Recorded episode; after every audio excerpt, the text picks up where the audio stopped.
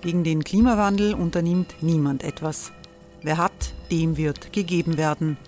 Und Frauen verdienen weniger. War ja immer schon so. Man ärgert sich und macht weiter.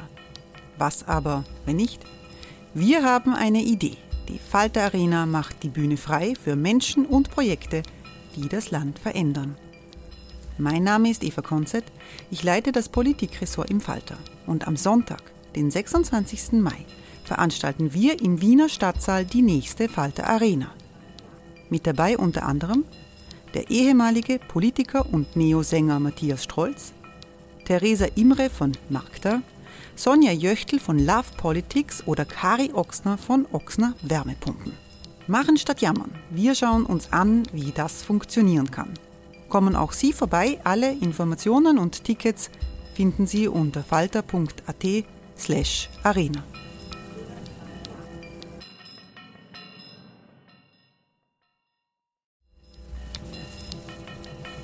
slash arena. Falter-Podcasts werden durch Werbung unterstützt. Das hilft bei der Finanzierung unseres journalistischen Angebots. Die Erderhitzung ist kein Gefühl, aber mit vielen Gefühlen verbunden. Sorgen etwa oder Angst. Eine Veranstaltung gegen diese Ohnmacht ist Tipping Time, eine Klimakonferenz der Zivilgesellschaft. Von 9.5. bis 11.5. findet Tipping Time in Kooperation von Globe Art, Solektiv und Tangente St. Pölten statt und lädt ein zu Diskurs, Diskussionen und Workshops mit namhaften Vortragenden wie Nikolai Schulz und Friederike Otto. Weitere Informationen finden Sie auf www.tangentesanktpölten.at.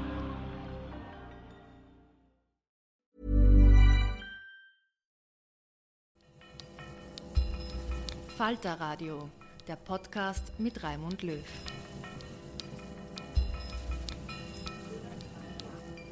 Sehr herzlich willkommen, meine Damen und Herren, im Falter Radio. Solidarität mit Israel, Solidarität mit Palästina, das ist der Titel dieser Sendung. Seit dem Pogrom der Hamas vom 7. Oktober und den seit sieben Wochen dauernden Krieg, den äh, seither Israel gegen Gaza führt, wühlt der Nahostkonflikt die Öffentlichkeit auf. In den USA, in Europa, auch in Österreich.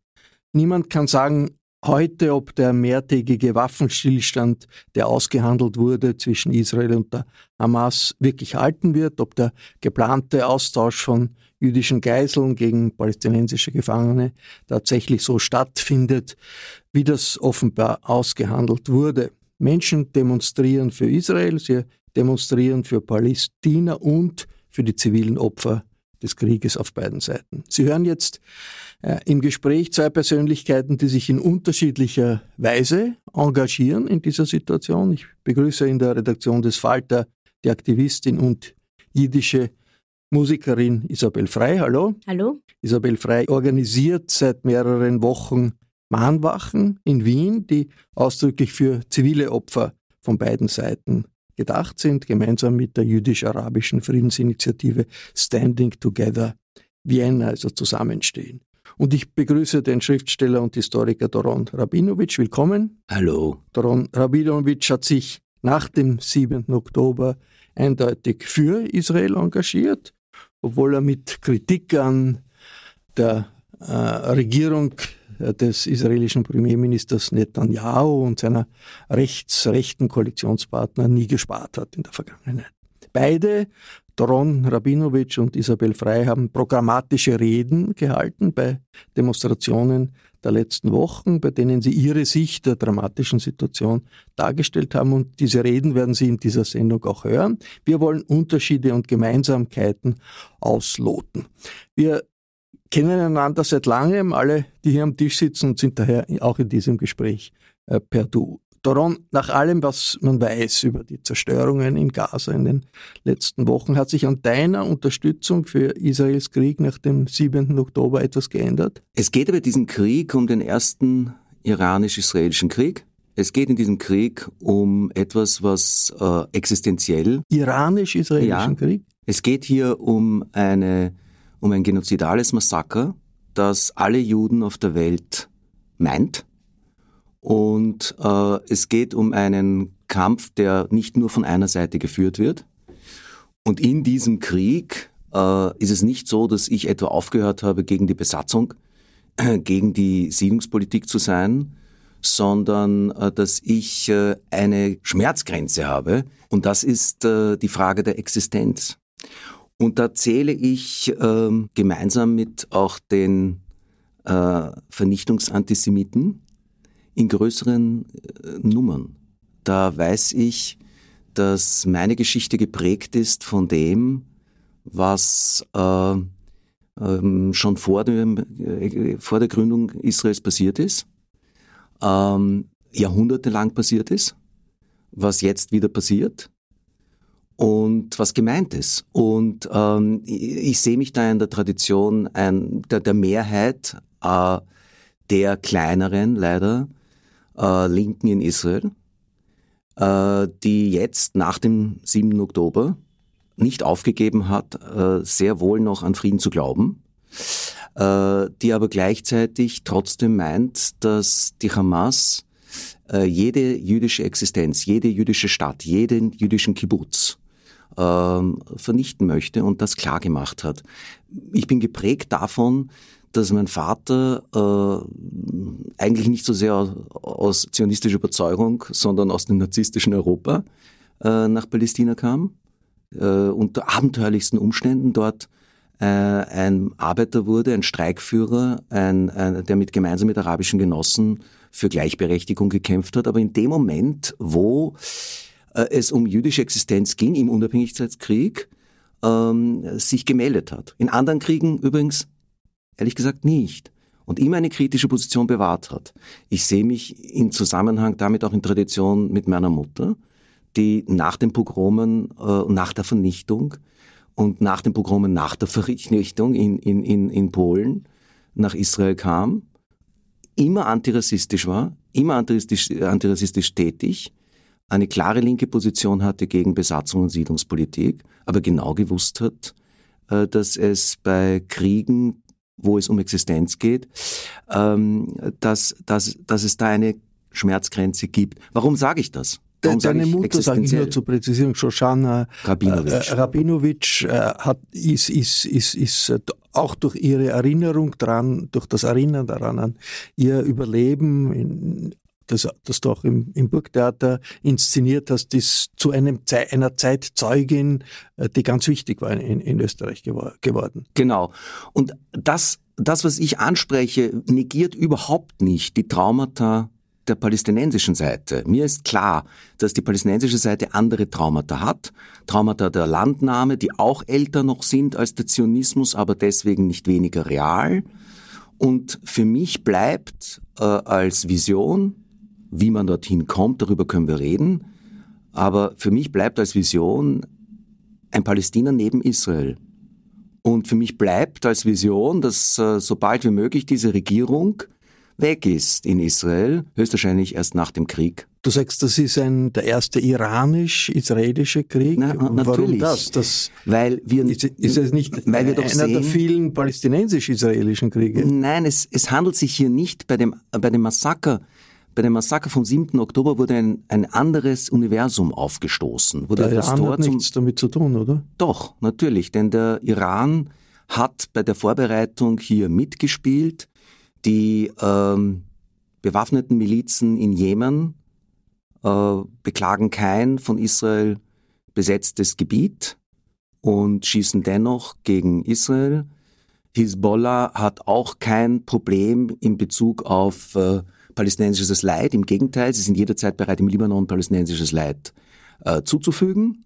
Es geht um was anderes. Es geht um jene Menschen, die von Leuten wie Isabel und mich als Schweine und Affen sprechen und der Meinung sind, dass wir von diesem Erdboden vertilgt werden sollen. Isabel, äh, diese Kundgebungen, die du organisierst, gibt seit Beginn äh, des Gaza-Krieges unter dem Label Standing Together zusammenstehen. Was bedeutet das? Woher kommt dieses, diese Bezeichnung? Das kommt, das ist inspiriert von der israelischen gleichnamigen Bewegung. Das ist eine jüdisch-arabische soziale Bewegung, die sich engagiert für Frieden, für Gleichheit, Gleichberechtigung und für auch soziale Gerechtigkeit und, und Sicherheit für alle Menschen, die in Israel und Palästina leben. Das ist eben in erster Linie ein Zusammenschluss von jüdisch-israelischen und palästinensisch-israelischen Bürgerinnen und inspiriert davon auch von deren sehr starken Aktionen, die sehr stark unter diesem Motto von Standing Together passieren, haben wir gedacht, wir müssen so etwas auch in Wien starten.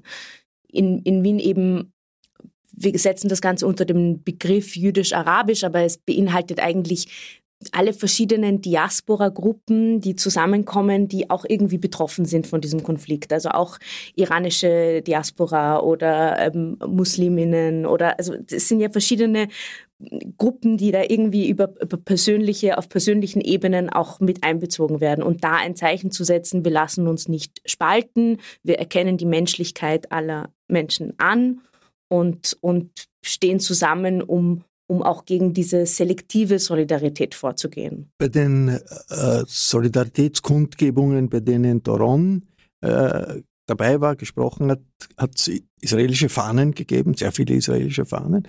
Bei den von dir organisierten Mahnwachen gibt es keine Fahnen, die Leute sollen nur Kerzen haben.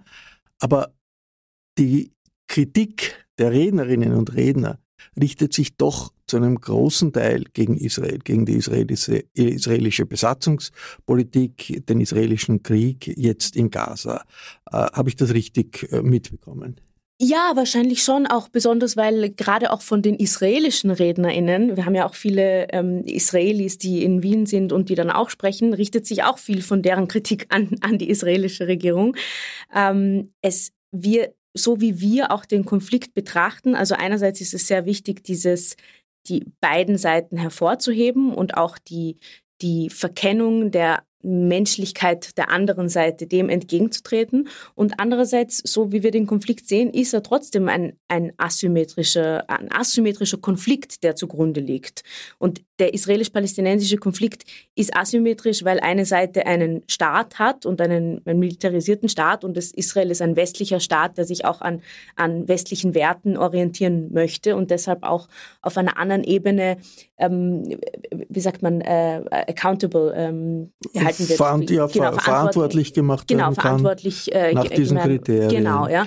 Aber, aber im Prinzip fordern wir auch eine, eine ähm, Aufarbeitung aller äh, Kriegsverbrechen auf, auf das beinhaltet selbstverständlich die Kriegsverbrechen der Hamas genauso. Nur wir, wir, wir, wir, wenn wir über Frieden sprechen und über die, die, die Ursachen des Konflikts auch zu lösen, dann geht es schon auch um die Besatzungspolitik und die wird in erster Linie, die, die wird durch den israelischen Staat vorangetrieben. Also es, es geht darum, wer ist, wer ist wer ist die stärkere Macht in diesem Konflikt. Was und sagst du zum Argument äh, des Doron? Mhm. Das äh, geht letztlich, äh, ist eine existenzielle Frage, nicht nur für den Staat Israel, mhm. sondern überhaupt für die Juden in der Welt, so wie ich das verstehe. Ich verstehe es, ich verstehe, ich verstehe die, das, das Argument. Ich mache mir auch selber Sorgen über diese, den, den existenziellen Angriff, insbesondere wenn es um Jüdinnen und Juden in, in, der ganzen Welt geht und auch um den wachsenden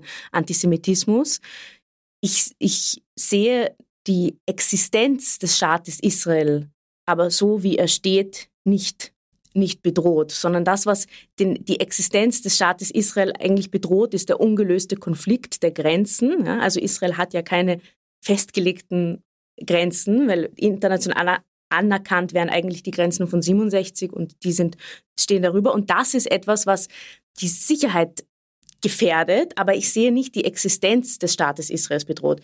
Die die ähm, Existenz von jüdischen Israelis in Sicherheit zu leben, die ist bedroht. Ja? Die Existenz von Palästinenser, PalästinenserInnen in, in Palästina zu leben, ist ebenfalls bedroht. Also gerade in, in Gaza momentan äh, gibt es da viel. Aber ich sehe das auf der menschlichen Ebene und nicht auf der staatlichen Ebene. Und ich sehe es eher auch wahrscheinlich, dass was jetzt momentan passiert, eigentlich die Möglichkeit, jemals eines, einen palästinensischen Staat zu sehen, dass diese Möglichkeit ausgeräumt wird. Doron, wie groß sind die Unterschiede zwischen euch beiden? Ich glaube, es äh, geht um den 7. Oktober. Ich glaube, ähm, ähm, wir sind ja, wir, wir kennen einander sehr lange. Ich glaube, der 7. Oktober ist eine Wegscheide. Und ich glaube, da hat sich was getrennt. Nicht, dass wir vorher nicht anderer Meinung auch waren, aber da hat sich was getrennt. Ich sehe da äh, tatsächlich, dass da äh, etwas aufgestoßen worden ist zu einem anderen Universum. Ich habe es schon gesagt. Und das kann wieder zugemacht werden. Ich habe eine Hoffnung. Aber ich verwechsle die Hoffnung nicht mit Negation, mit Verleugnung dessen, was passiert ist. Ich stehe auch zusammen. Jüdisch-arabische Linke wurden im Süden Israels angegriffen und jüdisch-arabische Kinder sind jetzt in der Hand von diesen Mördern. Und jüdisch-arabische Menschen kämpfen gegen diese Leute. Und arabische Israelis haben jüdische Israelis gerettet. Unter Einsatz ihres Lebens. Teilweise wurden sie dabei ermordet. Ich sehe nicht dass ich nicht jüdisch-arabisch denke. Ich denke jüdisch-arabisch. Ich denke jüdisch-arabisch gegen diese Mordbanden. Sie sind nicht nur Terroristen. Sie haben ein eigenes Gebiet. Sie haben dort eine Unterdrückung und sie haben eine Miliz. Der israelische Staat, das wissen diese Leute, deswegen machen sie es, ist existenziell gefährdet, weil die Gesellschaft, wenn sie nicht mehr geschützt wird, ähm, sich auflöst. Ganz einfach, weil da die Kräfte der Hetze ansetzen. Und das hält diese Gesellschaft, die 1948 begründet wurde mit einer Hoffnung. Die Hoffnung würde nie eingelöst. Das will ich gar nicht behaupten. Wir haben keine äh, idealen Zustände in Israel. Dafür, dafür setzen sich Linke ein, dass es die geben wird. Aber das, was es gibt, immerhin, ja, das könnte untergehen in Hass. Mein Bruder arbeitet in einem Spital, wo jüdische und arabische Ärzte gemeinsam auch die Mörder des 7. Oktobers behandeln, wo ein Leben möglich ist. Dieses Leben, wenn das nicht möglich ist, geht der Staat unter. Da kannst du, du kannst einen, äh, kannst einen Staat nicht mit seiner Armee verwechseln. Äh, nachgefragt, der Doron, ist das, was Israel seit sieben Wochen tut in Gaza, nicht viel mehr als eine Reaktion äh, auf einen Angriff, einen terroristischen Angriff? Ist das nicht ein, ein zerstörerischer militärischer Schlag gegen die Bevölkerung in, Gaza, also eine Art von Kollektivbestrafung der Palästinenser, wo Schulen bombardiert werden, Wohnhäuser bombardiert werden, du hast Spitäler genannt, Spitäler angegriffen werden, was also über eine Antiterror Aktion weit hinausgeht. Natürlich. So wird das international ihr gesehen. Es ist keine Bestrafung. Generalsekretär ja. und anderen, die das, die das so benennen. Ist mir klar. Also ich sage dazu Folgendes, was uns auch trennt, Isabel und mich, ist, nie im Leben wurde von den Opfern von Srebrenica gefordert, dass man Srebrenica gemeinsam betrauert mit Kriegstoten. Nie wurde Butscha gleichgesetzt mit Kriegsopfern. Nie wurde Auschwitz gleichgesetzt mit Dresden. Ich weiß, dass man das alles nicht vergleichen soll. Der 7. Oktober ist was anderes als jeweils das, was ich genannt habe. Ich vergleiche jetzt nicht den Holocaust, aber es sind andere Formen der Tat. Und das, finde ich, ist sehr wichtig zu, zu benennen.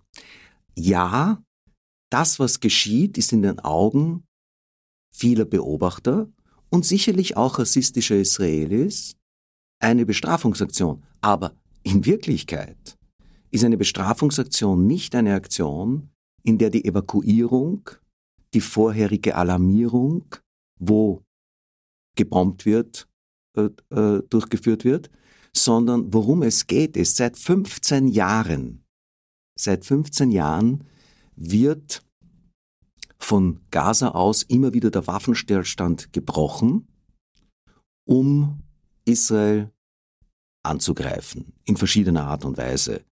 Und seit den 90er Jahren gibt es diese Sprengstoffattentate.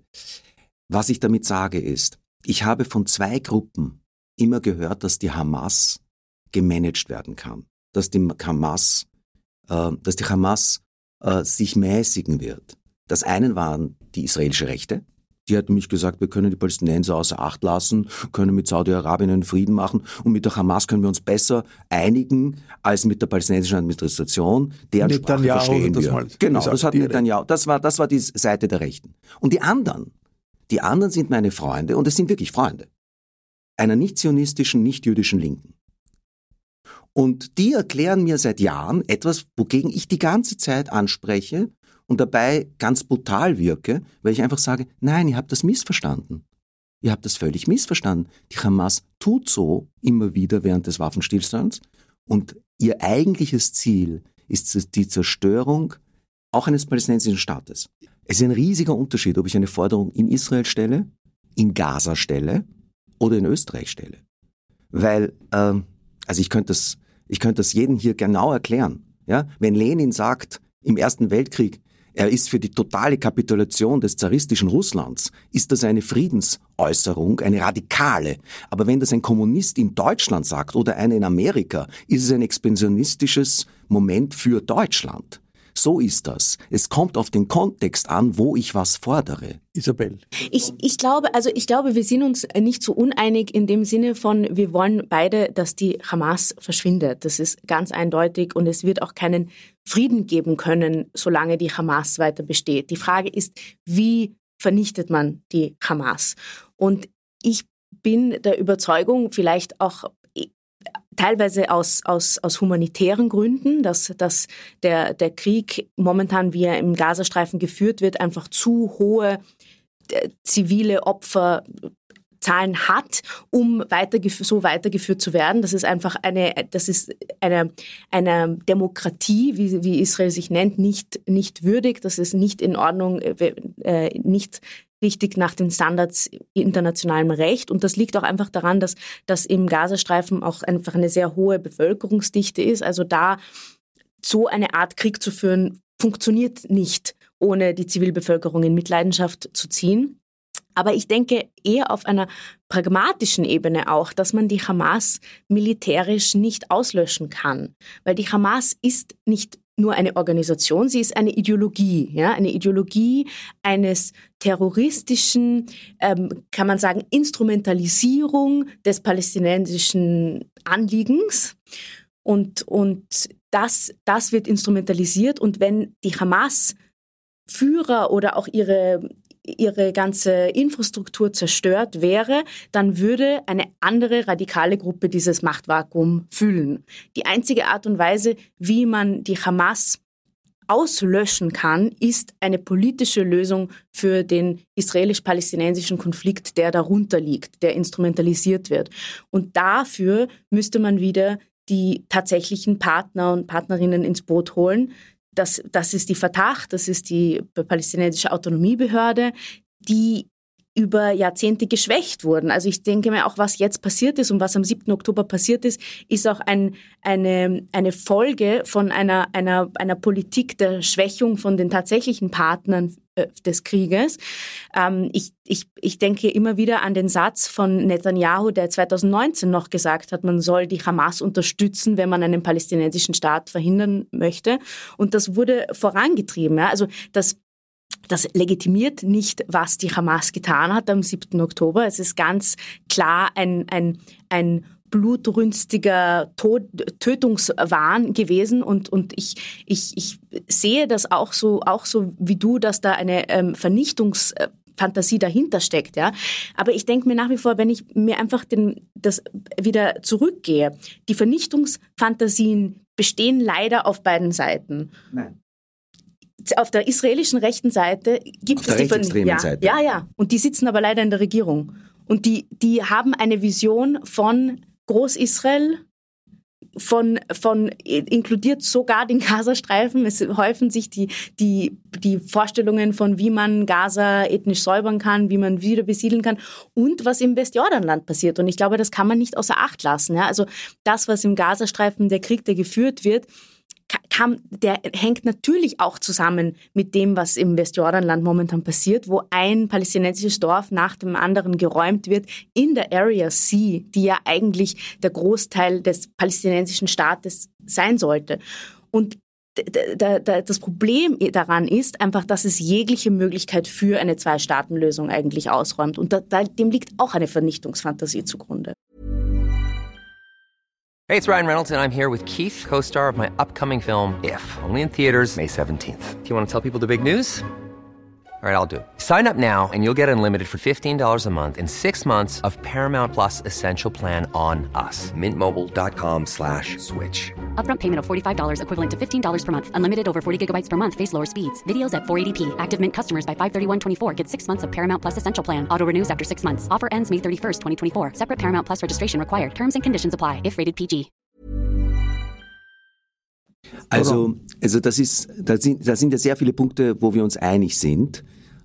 Und du weißt, dass ich gegen die Rechten und nicht nur gegen die Rechtsextremen sehr heftig versucht habe, auch äh, im Laufe meiner, also schon seit Jahrzehnten was zu tun. Aber bislang ist es doch so, dass im israelischen Konsens äh, das bestraft wird. Also wenn du einen, ein, ein Pogrom, zum Beispiel im Jahr 23 in Huwara, gesehen hast, dann kamen die Täter vor Gericht, unter Umständen, wie bei einem Rechtsstaat, der lahm ist manchmal und noch dazu, wir wissen, die politischen Zustände, kamen sie auch ins Gefängnis. Ja, es kamen Leute ins Gefängnis. Wohingegen wir es zu tun haben mit einer starken politischen Strömung, die vielleicht momentan die Mehrheit ausmacht. Im Westjordanland nimmt man es auch sogar an. Und die palästinensische Administration richtet sich nicht klar und deutlich dagegen. Äh, das heißt, es wird eigentlich das Massaker in weiten Teilen der Bevölkerung gefeiert. Ich sage das nicht, um zu, um, um zu, zu dämonisieren. Ich sage es nur, um klarzustellen, ja, es gibt große Probleme auf der israelischen Seite, aber ich glaube nicht, dass wir dadurch ein Gleichgewicht darstellen. Ich glaube auch nicht, dass wir sagen können, dass, die, dass das israelische Gebiet äh, durch die Besatzung definiert ist. Das ist es, was die Rechtsextremen wollen. Dem füge ich mich nicht. Und ich denke, dass äh, eine Möglichkeit, eine Chance äh, besteht, die Gemäßigten zu stärken, aber ich fürchte nicht mehr ohne eine internationale Beteiligung und Hilfe in diesem Feld, vielleicht sogar von der EU. Äh, bevor aber das passiert, möchte ich darauf hinweisen, man kann die militärischen Stellungen der Hamas zerstören. Die Ideologie kann man nur zerstören, indem man ein Angebot für die Zukunft stellt, indem man langsam daran arbeitet. Das heißt, es gibt zwei verschiedene Phasen. Und wir sind in der Phase, wo es darum geht, dass die, die mit Raketen Israel beschießen, dass das zerstört wird. Und danach gibt es eine Phase, ich bin davon überzeugt, dass die Rechten in der Regierung diese Phase nicht wollen. Klar, natürlich. Aber dafür muss man halt dann gleichzeitig und gleichermaßen kämpfen. Die große Frage ist natürlich, ob diese Phase nicht in weite Ferne rückt durch die Art, wie zurzeit der Im Krieg Gegenteil. gefür geführt Im wird. Gegenteil, wenn die Hamas einen Triumph hat, könnt ihr alles vergessen. Dann hat sie es geschafft und dann wird es keine friedliche Lösung geben, denn dann haben sich sowohl auf der Seite der, der Palästinenser als auf der Seite der Siedler, dann haben sich die Extremisten durchgesetzt. Und dann werden die Kräfte, die, an, an denen du hängst und an denen auch ich hänge, dann werden die illegal gesetzt werden. Dann werden die auf beiden Seiten niedergemacht werden. Es geht jetzt, also das ist, ich sage das in aller Dringlichkeit, weil es mir wirklich so vorkommt. Das ist ein existenzieller Krieg für uns. Isabel, Replik, Zustimmung. Ja, ich, ich, ich, ich sehe einfach nicht, wie die jetzige Strategie jetzt diesen Krieg gegen Gaza zu führen, in eine zweite Phase des, der Friedensverhandlungen umschlagen wird. Nicht mit der Regierung, wie sie jetzt steht und nicht mit, mit, mit dem, was, was auf den, auf, nicht nur im Gazastreifen, sondern Ostjerusalem und Westjordan dann passiert. Und ich möchte schon noch antworten auch auf den Punkt von, dass, dass die israelische, der israelische Staat auch vorgeht gegen diejenigen, die, die rechtsextreme, israelische rechtsextreme äh, Pogrome und so etwas verüben, aber Siedler, gleichzeitig, ja, äh, Siedler, Jüdische Siedler im Westbank. genau, jüdische Westbank. Siedler. Gleichzeitig tut der Staat nichts dagegen, dass die palästinensischen Dörfer geräumt werden. Und wenn ein palästinensisches Dorf aus der Area C mal geräumt ist, ist es geräumt. Es ist jetzt schon so durch die, durch die Besatzungspolitik, dass palästinensische Dörfer, die, die schon bestehen seit, seit teilweise hunderten Jahren, nicht, nicht mal eine, eine kleine Blechhütte aufstellen können, weil sie keine Bau, Baugenehmigung dafür bekommen. Und sobald sie dort vertrieben werden, wenn Siedler kommen mit Waffen und sagen, ihr müsst jetzt weg, sonst schießen wir euch nieder, dann, dann sind sie weg und dann ist dieses Dorf weg. Punkt. Und, und das, da, dadurch denke ich, also ich will nicht auch deshalb immer, deshalb zeige ich auch immer wieder auf die Westbank, weil ich mir denke, das das räumt auch die Möglichkeit einer zweiten Phase aus. Und das, die, das zweite Problem ist, dass wenn man jetzt den Gazastreifen in dieser ersten Phase, wie du sagst, so bombardiert, ja, und die hauptsächlich Kinder, die dort leben, also Großteil der, der, der Bevölkerung unter 18, unter 20 Jahren, die aufwachsen in den Trümmern, die die überleben als Waisen äh, und werden sicher nicht dann sich entschließen, auf, äh, quasi friedlich zu werden oder auf, äh, Friedens, auf Friedensbewegungen einzusteigen. Also ich denke mir, so schafft man auch keine Partner für den Frieden. Das hat bis jetzt auch im Gazastreifen, ich meine, diese Strategie, man geht immer wieder rein und und, und zerstört die und Hamas nicht zerstört versucht, die, das hat, das nennt man, ähm, nennt man quasi den Rasenmähen, heißt diese Militärstrategie, ja.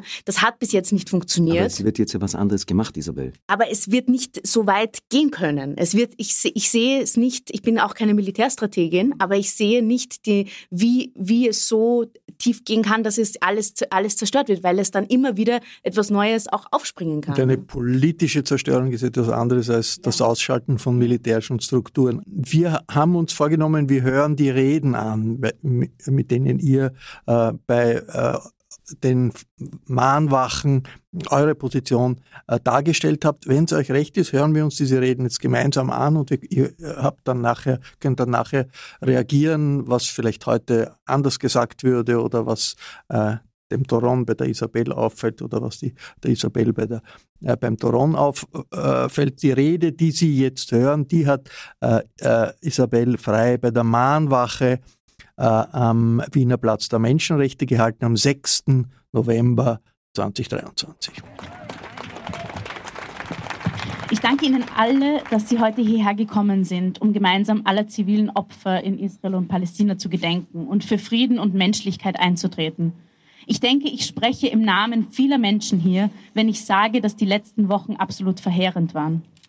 Für viele von uns waren sie nicht nur deshalb verheerend, weil wir oder unsere Freundinnen oder Angehörige oder Freundinnen durch Terror und Krieg verloren haben, sondern auch, weil viele von uns den Raum verloren haben, um allen Opfern, allen zivilen Opfern zu trauern, ob sie nun Israelis oder Palästinenser sind.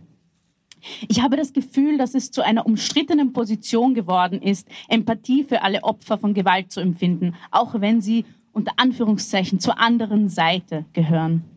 Es ist zu einer umstrittenen Position geworden, sich gegen das Töten unschuldiger Menschen zu stellen und ein Ende des Krieges zu fordern. Und es ist noch umstrittener geworden, sich gegen die Besatzung und für die Notwendigkeit eines gerechten Friedens in Israel und Palästina auszusprechen. In den letzten Wochen habe ich oft daran gedacht, wie mein Vater mir den israelisch-palästinensischen Konflikt erklärte, als ich 18 Jahre alt war. Er nannte ihn einen Krieg der Narrative, die miteinander völlig unvereinbar sind. Ich habe diese Unvereinbarkeit selbst erlebt, als ich mit einem Narrativ aufwuchs und dann von der Existenz eines anderen erfuhr. Ich bin in einer sozialistisch-zionistischen Jugendbewegung aufgewachsen in Wien und nicht, weil meine Familie besonders zionistisch war, sondern weil dies auch die einzige Möglichkeit war für ein säkuläres jüdisches Leben in Wien, auch als Folge der Zerstörung jüdischen Lebens in der Stadt durch das Naziregime. Bis ich 18 war, hatte ich das Wort Besatzung noch nie gehört. Und als ich dann für ein Jahr nach Israel und Palästina kam, begann ich zum ersten Mal zu verstehen, dass mir und den anderen jungen Menschen in meiner Gemeinde nicht die ganze Geschichte erzählt worden war. Ich war damals 2013 auf einer Breaking the Silence organisierten Tour in Hebron in Westjordanland und dann rief ich meine Eltern an unter Tränen und fragte sie, warum habt ihr mir das nie erzählt? Seitdem bin ich eine Aktivistin gegen die Besatzung und für Gerechtigkeit, gleiche Rechte und Frieden für alle in Israel und Palästina. Bravo.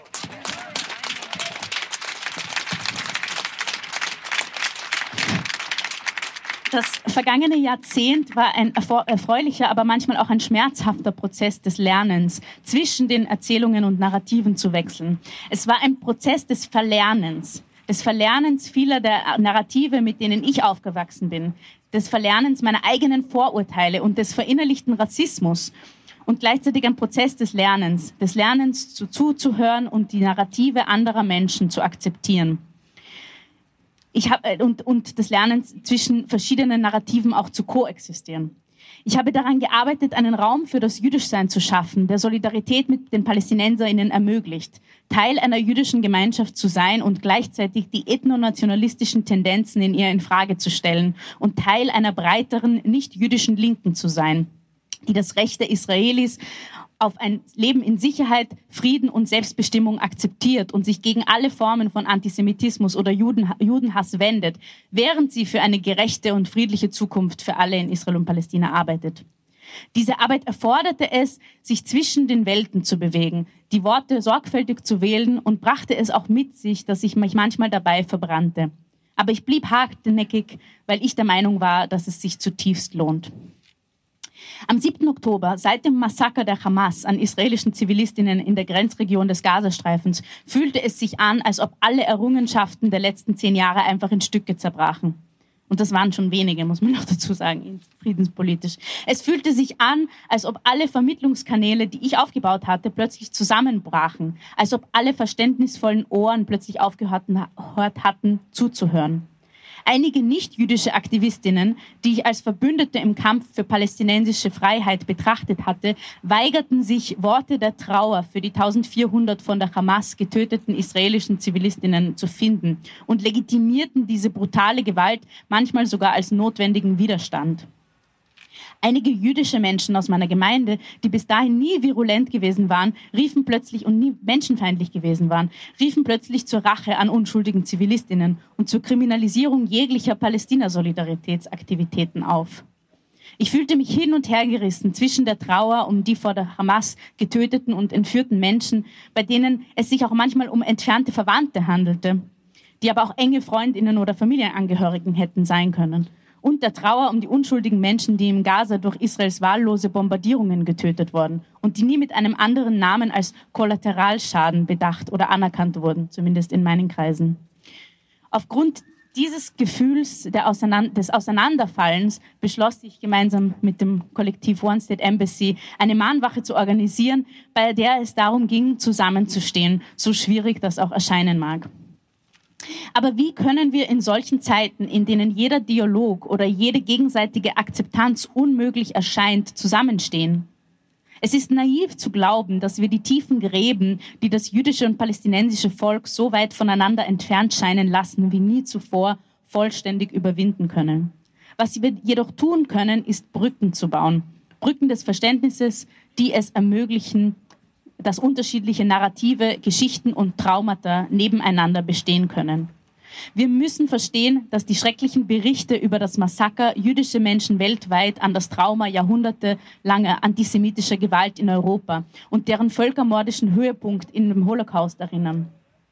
Wir müssen verstehen, dass die Bilder von Hunderttausenden äh, Menschen in Massenvertreibung und ethnischen Säuberung, äh, nochmal, dass die Bilder von Hunderttausenden Menschen im Gazastreifen, die ihre Heimat verlassen, die Palästinenserinnen weltweit an die Massenvertreibung und ethnische Säuberung erinnern, die sie seit Beginn der Nakba, der Katastrophe, bis zur Gründung des Staates Israels durchlebt haben.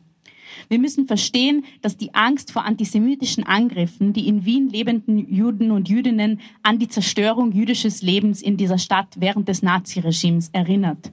Und wir müssen verstehen, dass in Wien lebende Palästinenserinnen, die die israelische Flagge auf dem Dach des Bundeskanzleramtes sehen, während sie als Hamas-Anhängerinnen kriminalisiert werden, obwohl sie das nicht sind, weil sie um ihre in Gaza getöteten Verwandten und Freundinnen trauern wollen, sie an die jahrzehntelange Vernachlässigung und Unterdrückung der individuellen und kollektiven Rechte ihres Volkes in Israel und der Welt erinnert. Verstehen ist nicht gleichbedeutend damit, gleich zu werden es setzt nicht voraus, dass man die Erzählung einer anderen vollständig akzeptiert und die eigene aufgibt. Es bedeutet einfach, diese unterschiedlichen Realitäten nebeneinander bestehen zu lassen und Möglichkeiten zu finden, Brücken zwischen ihnen zu bauen. Ich glaube, dass wir alles tun müssen, was wir können, um zu verhindern, dass wir noch weiter auseinandergetrieben werden und dass wir fest zusammenstehen müssen gegen die Tötung unschuldiger Menschen, gegen Krieg, Besatzung, Massentötungen und Massenvertreibungen und dass wir auch in den schlimmsten Zeiten weiter zusammenstehen müssen für Frieden, Gerechtigkeit und Sicherheit für alle Menschen, die in Israel und Palästina leben.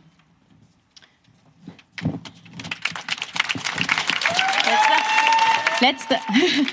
Ein Absatz habe ich noch. Ähm, und zwar möchte ich mit einem Zitat der israelischen Friedensaktivistin Sahar Wardi schließen, das mich sehr berührt hat.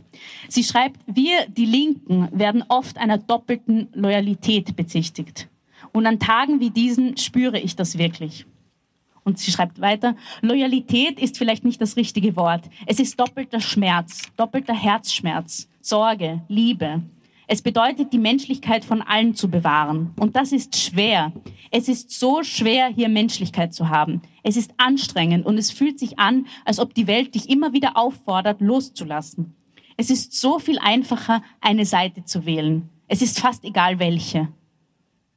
Entscheiden Sie sich einfach für eine Seite und bleiben Sie dabei, um zumindest den Schmerz zu verringern, den Sie empfinden.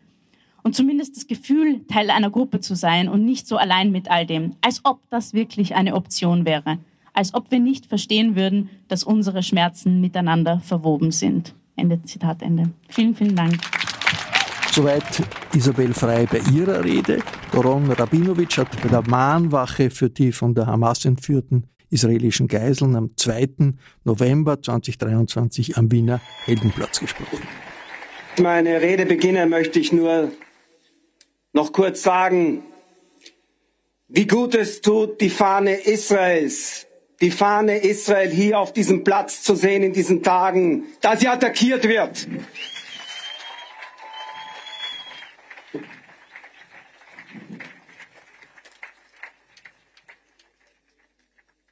vor den Augen ihrer Liebsten, vor den Augen der Mutter, vor den Augen des Vaters, vor den Augen des Bruders und der Schwester, vor den Augen ihrer Kleinsten wurden manche vergewaltigt, andere gefoltert, wurden die meisten ermordet, überschossen, aufgeschlitzt zerstückelt oder verbrannt bei lebendigem Leib von den Mordbanden der Hamas, aber manche wurden verschleppt. Und was wem widerfuhr, war nichts als eine Frage des Glücks, doch wen ich hier noch glücklich nennen darf, darauf weiß ich keine Antwort. Vor den Augen der Welt, gefilmt mit dem Handy der Opfer, nahm die Hamas 240 Geiseln. Da sind Frauen, Alte, Kranke, Kinder, Säuglinge. Der jüngste jüdische Bub ist neun Monate alt. Nicht ein Ende der Besatzung will die Hamas erpressen und schon gar nicht einen territorialen Kompromiss. Auch der islamische Dschihad die Hisbollah, ja selbst die Houthis aus Jemen feuern ihre Raketen. Hat Israel etwa den Jemen angegriffen? Hat es denn irgendeinen Millimeter Boden dort besetzt? Nein. Die Vereitelung jeglicher Lösung ist das Ziel der Dschihadisten. Es geht der Hamas nicht nur um die Freipressung ihrer Judenmörder, es geht ihr um Judenhass.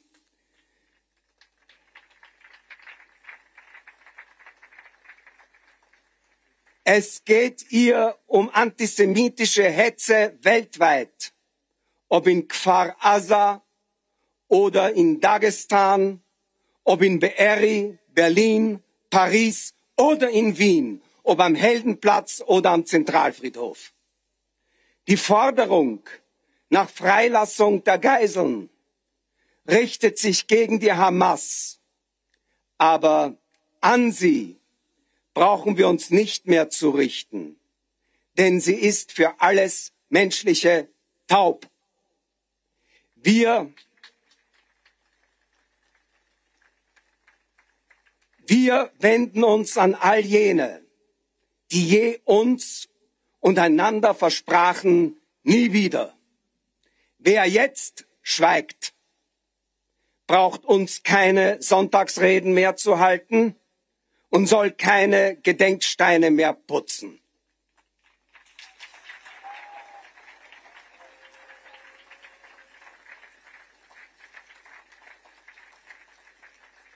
Wo, Wo, wenn nicht hier, an jenem Platz, da Adolf Hitler seinen Terror über dieses Land verkündete? Und wann? Wenn nicht jetzt, wann? Wenn nicht jetzt gilt es endlich einzulösen, was so oft uns Juden zugesichert wurde. Es kann keinen redlichen Kampf gegen Antisemitismus geben ohne Solidarität mit Israels Existenz, ohne Solidarität mit Israel.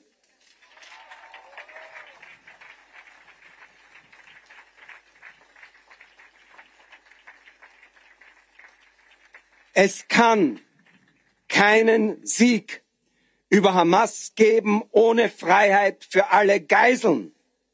Wir werden die islamistischen Mordbanden besiegen, wenn wir jeden Rassismus bekämpfen, denn nicht muslimische Menschen sind unsere Feinde, sondern die Verbrechermilizen des Dschihadismus und ihre Sympathisantinnen.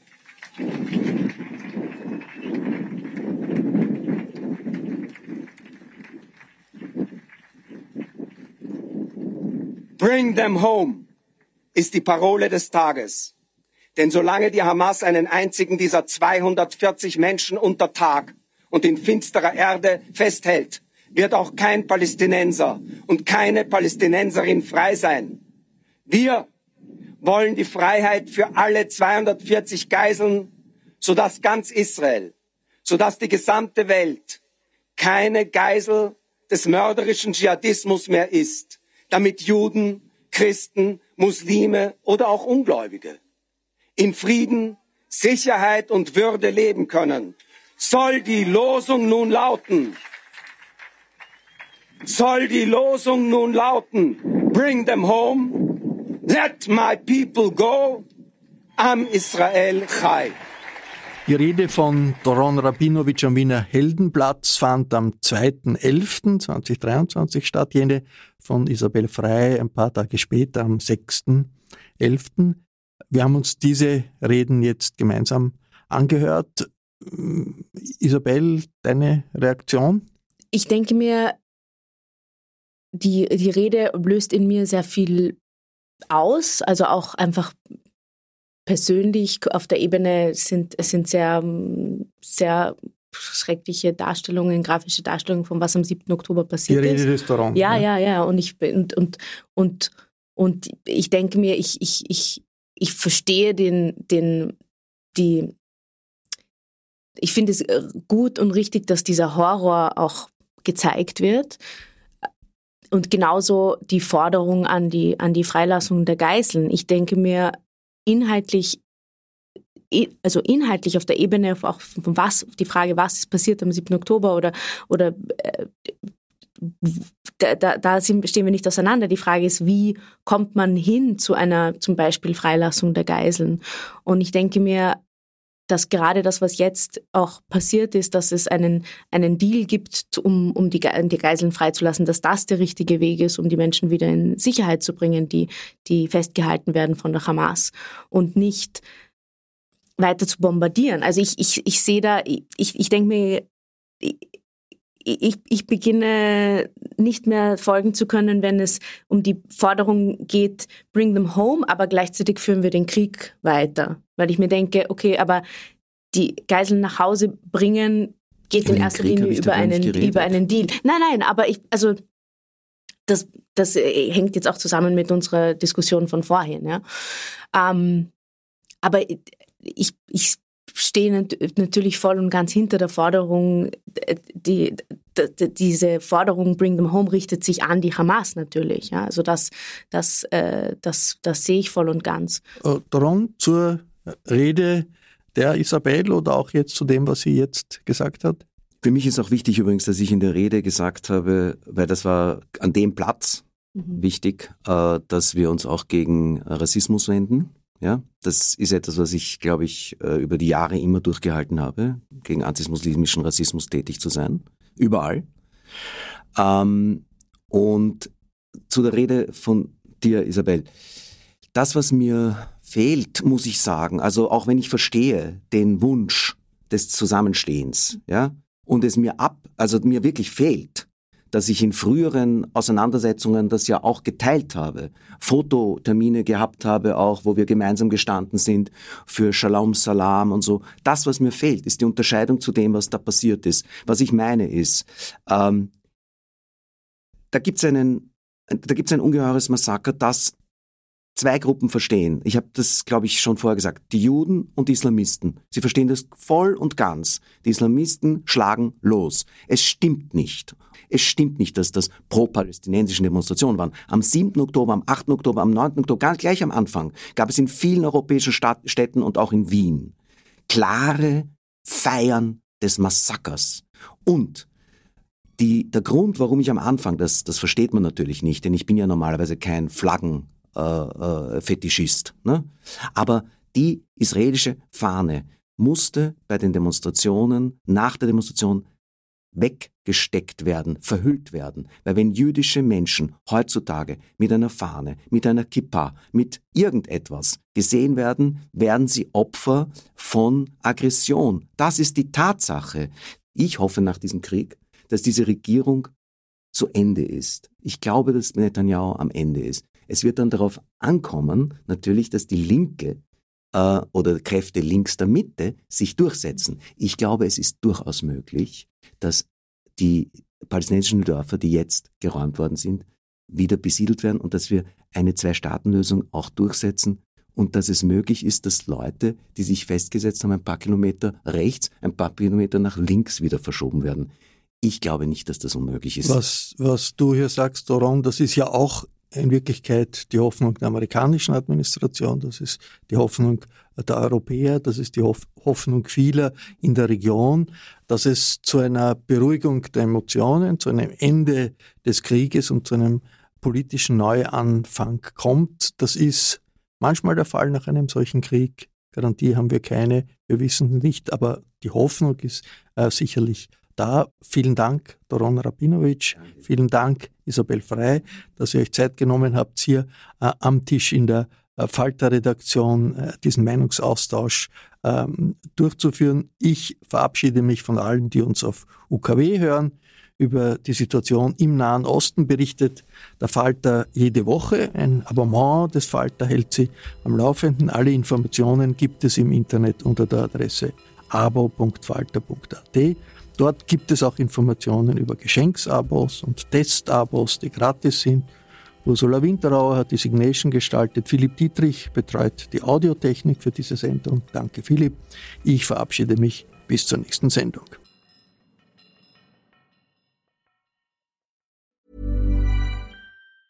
Hi, I'm Daniel, Founder of Pretty Litter. Did you know cats tend to hide symptoms of sickness and pain? I learned this the hard way after losing my cat, Gingy. So I created Pretty Litter, a health monitoring litter that helps detect early signs of illness by changing colors, saving you money and potentially your cat's life. Pretty Litter is veterinarian developed, and it's the easiest way to keep tabs on your fur baby's health right at home. Go to prettylitter.com and use code ACAST for 20% off your first order and a free cat toy. Terms and conditions apply. See site for details.